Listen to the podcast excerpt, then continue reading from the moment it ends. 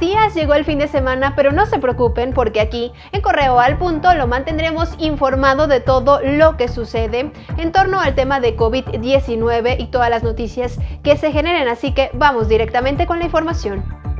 Con el hashtag Aquí Nadie Truena, restauranteros de Irapuato se unieron para pedir a la ciudadanía seguir comprando comida para llevar, así como regresar a consumir una vez que se levante la contingencia. A través de un video, los restauranteros explican que decenas de familias dependen de sus establecimientos, por lo que invitan a la gente a seguir consumiendo para poder mantenerse a flote y conservar los empleos.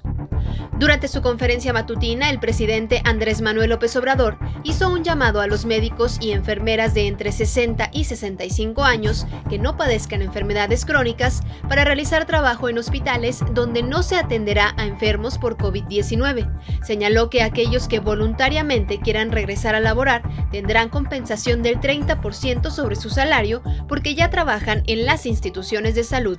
El subsecretario de Salud, Hugo López Gatel, reafirmó que para reducir la movilidad de la ciudadanía y con ello evitar la propagación del coronavirus en México, no se va a recurrir a la militarización como respuesta de salud pública. Sobre la reducción de movilidad y las maneras en que se pondrán en marcha los filtros para evitar el desplazamiento de la población, para evitar contagios, indicó que será mediante el personal de salud al explicar que para juzgar a los expresidentes de México tiene que haber una consulta popular, el presidente Andrés Manuel López Obrador dijo que no existe ninguna investigación de su gobierno en contra de su antecesor Enrique Peña Nieto. Lo anterior, luego de que se diera a conocer que supuestamente AMLO había ordenado rastrear las cuentas de Peña Nieto y de sus familiares más cercanos.